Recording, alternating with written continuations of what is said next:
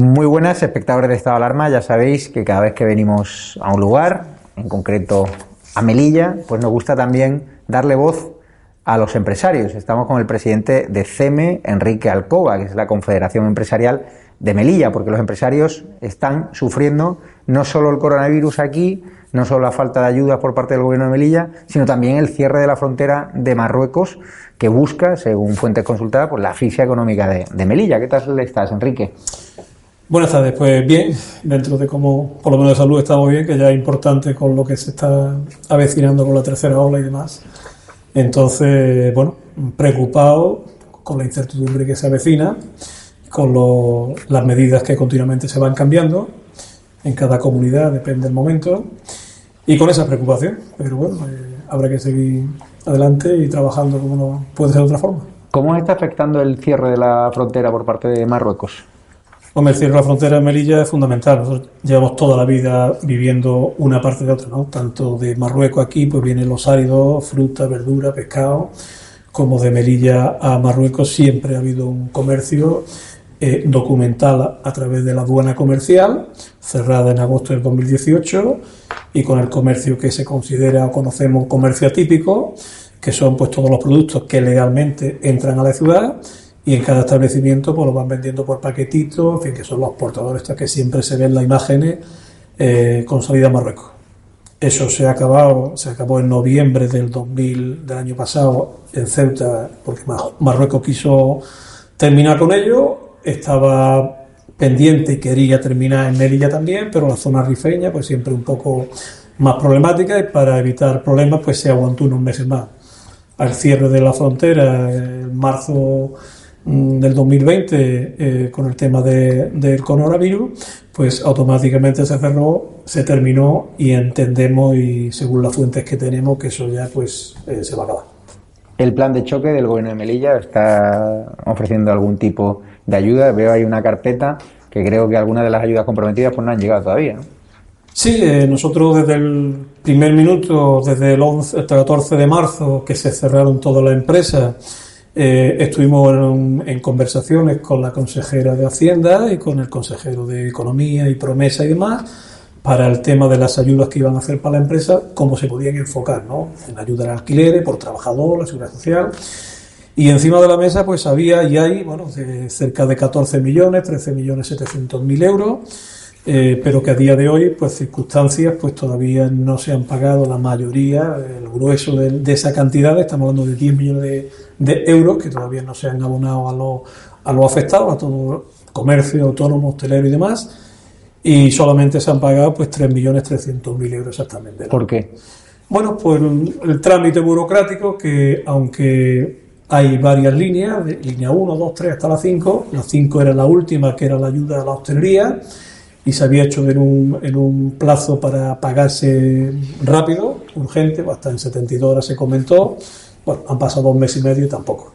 ¿Por qué? Bueno, pues el tema burocrático es el que. Eh, es muy difícil, eh, en mi caso, y será de muchos, eh, no se me ha pagado a mí porque debo un euro veinte de un recibo de agua en la ciudad autónoma. ¿Qué es lo que pasa? Que cuando a mí me comunican eso, yo tengo que presentar toda la documentación. Cuando me viene otra vez y tengo que eso, a lo mejor se debe otro recibo de basura, de cualquier cosita que uno desconoce, y claro, todo eso se va acumulando y hay que esperar otros dos meses que se revise. Y todo esto lleva un retraso que, claro, la administración lleva un ritmo, pero la economía y la realidad de la situación es otro ritmo diferente y, no se puede, el equilibrio no se puede aguantar. O sea, la, situación, por eso han cerrado pues varias empresas, muchas van a cerrar porque va a ser imposible mantener estas circunstancias. Y bueno, estamos a la espera de, que se termine de pagar y, a ver cómo queda, ¿no? Porque ahora se, se, está comentando otra vez eh, nuevos cierres, nuevos horarios, nuevos demás. Nosotros luego estamos en contra de que haya más cierres eh, a no ser que sea como... Nosotros entendemos que aquí hay dos, dos, problemas, ¿no? el sanitario y el económico. El sanitario va por encima de todo y lo primero es la salud y hay que defenderlo, pero claro, el económico va detrás. Si no hay economía, no hay trabajadores, no hay gente para que pueda mm, llevar un sueldo a su casa, vamos a tener otro problema social y un problema económico que la gente no sé si va a morir de hambre o de, o de COVID, no sé qué será mejor final. ¿no? Entonces hay que conjugar y equilibrar todas esas medidas. Y claro, si hacemos como Alemania, cerramos un mes y se paga y se pone encima de la mesa ayuda a la empresa, pues lógicamente estaríamos de acuerdo. Lo que no puede ser es que aquí en España eh, pues tenemos dos industrias o dos, o dos, dos empresas, por decirlo de alguna forma, ¿no? la privada y la pública. La pública vaya o no vaya a trabajar, al final de mes va a cobrar lo mismo, pero la privada no. Y lo que no podemos echar a la espalda de la empresa privada, pues que se cierre. Ahora mismo estamos cerrando a las 7 de la tarde, cuando en Ceuta yo ayer estuve hablando con el presidente de la Confederación de Empresarios de Ceuta y están cerrando a las 9. No sabemos qué medida, qué estudio, qué, datos hay para que en un sitio se cierre a las 6, en otro a las 7, otro a las 9, otro no cierre. Y ahora esto nos tiene un poco, a nosotros, al consumidor, un poco loco en el sentido de que no sabemos a qué acogernos, ¿no? Pero claro, si cerrar, el cerrar a las 7 de la tarde conlleva a que pierdes prácticamente toda la tarde. La gente normalmente, pues, el funcionario, demás, eh, pues, eh, come, echa la siesta y a las 5 o 5 y media. Se toma un café, va a los comercios, va, si a las 7 hay que cerrar, en fin, eh, tenemos un horario que hemos adelantado la entrada por las mañanas a las 9 de la mañana, la entrada por la tarde a las 4 y media, pero es que a esa hora no hay, no hay consumo, no hay clientes, estamos un poco por, por echar las 40 horas semanales, pero no, no se ajusta a la realidad del consumidor, de su horario, porque la preferencia, y según los datos que tenemos, tanto informáticos como de los datáfonos, la hora punta del comercio oscila entre las 6 y media y 8 y media de la tarde. Esa es la hora punta. Pero si a las 7 cerramos, pues nos rompe un poco. No, está claro, el centro de Melilla está hecho un solar, no, hay ambiente comercial. ¿Y cuántas empresas han cerrado este año? O sea, el año pasado, desde la pandemia. Mira, aquí, eh, eh, nosotros llevamos una, una situación un poco de, económica negativa y de crisis eh, arrastramos de dos años atrás. De dos años pues, empezó ya los problemas en la frontera y a partir de ahí, bueno, hubo un descenso bastante importante en en el tráfico de contenedores de la agencia. Estamos hablando de un 70% de, desde mayo del 2017, mayo 2017 a marzo del 2018 hay una bajada de un 70% en contenedores porque ahí cuando empezamos ya los problemas con la frontera, los problemas con Marruecos. Claro, ahí ya hubo un descenso importante y hubo mucha gente que despidieron, sobre todo la agencia de transporte y demás, a personal. Y lo, el, ahora, Ahora mismo, por ejemplo, hay en el centro solamente hay 60 locales cerrados antes de la pandemia.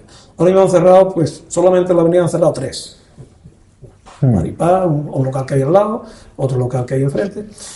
Eh, van a cerrar algunos más que tenemos datos de que van a cerrar. Pero lo que nos preocupa, no sé, lo que nos preocupa es que mm, cómo va a quedar la situación de la frontera cuando se abre. ¿no?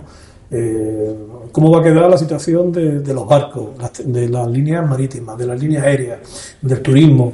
Claro, que todo eso, nosotros estamos aquí en una isla, en una isla con tres salidas: el barco, el avión y la frontera.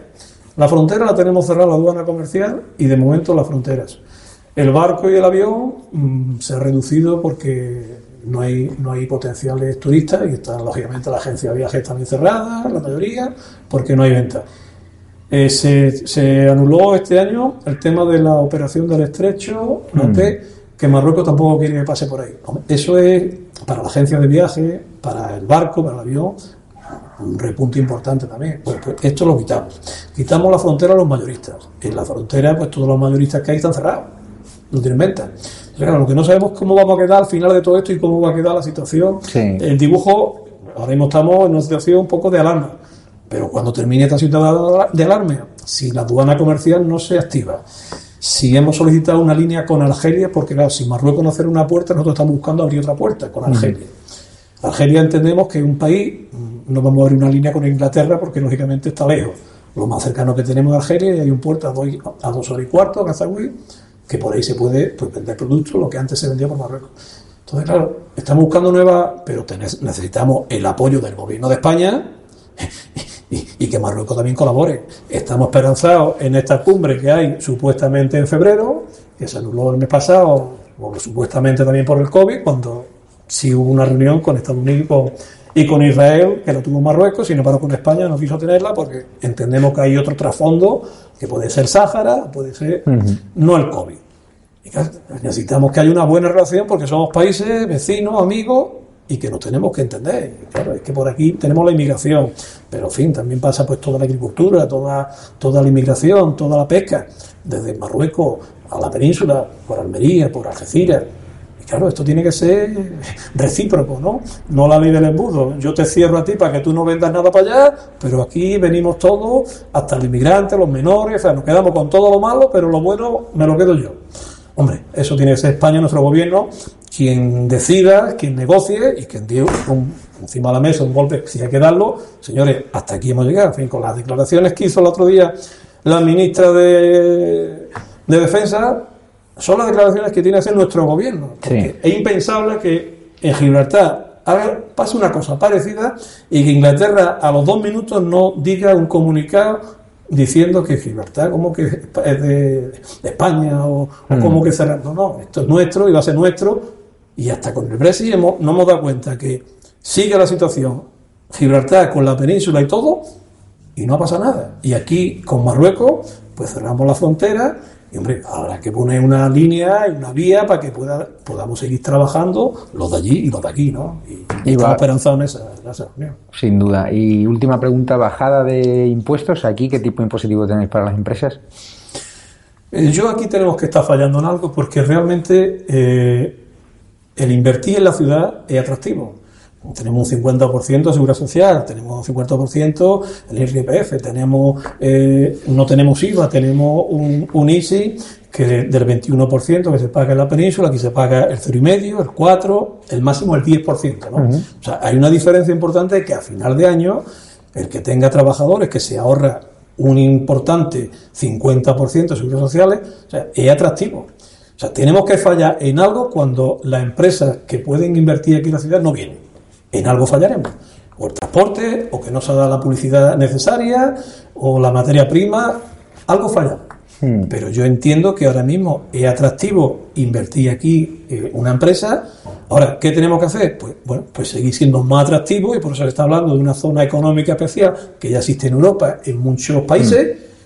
Porque entrar, lo que se ha hablado, en fin, eh, eh, en la unión aduanera es muy complicado.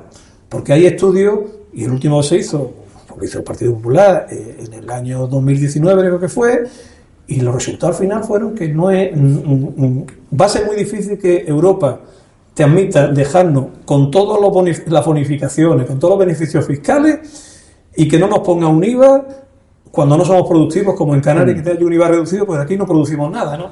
Entonces va a ser muy difícil. Y luego tenemos que tener el apoyo de los 27 países de la Unión Europea. Entonces, todo eso puede ser, pero puede ser a lo mejor dentro de varios años. Entonces necesitamos algo urgente porque es que las empresas no van a aguantar varios años. Necesitamos algo urgente a corto plazo. Y a corto pues- plazo pues necesitamos eso, una inversión importante desde el gobierno que sea atractivo aquí, pues mm, ampliar el tema de este para que puedan venir cruceros, eh, rebajar todos los temas fiscales para que puedan venir aquí empresas y que con Marruecos haya una relación pues fluida. Es lo que podemos hacer, porque no nos podemos reinventar más cosas ahora mismo. Pues muchísimas gracias por tu tiempo y apoyo incondicional desde estado de alarma a todos los empresarios de Melilla que sé que lo estáis pasando bastante mal. Un abrazo fuerte. Muchas gracias, un saludo. Muy buenas a todos, esto es Estado de Alarma. Hoy estrenamos este programa por YouTube de media hora de duración. Estaremos de lunes a jueves a partir de las ocho y media de la tarde.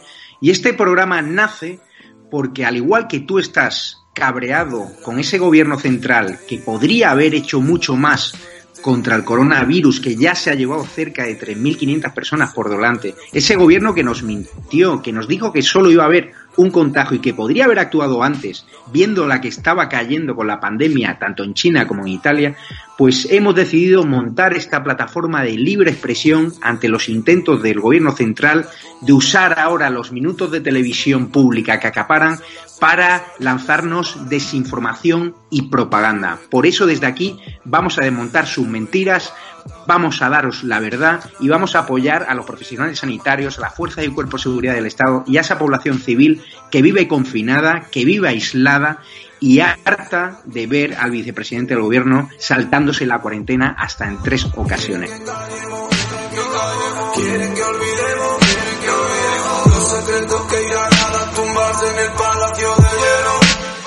Muchas almas vuelan a diario, millones de velas en los santuarios, demasiadas cruces en el calendario, un país entero contra un adversario, hospitales con mares de voluntarios, todos los balcones llenos en mi barrio, aplausos que se escuchan hasta el planetario, sanitarios. Nos está costando respirar.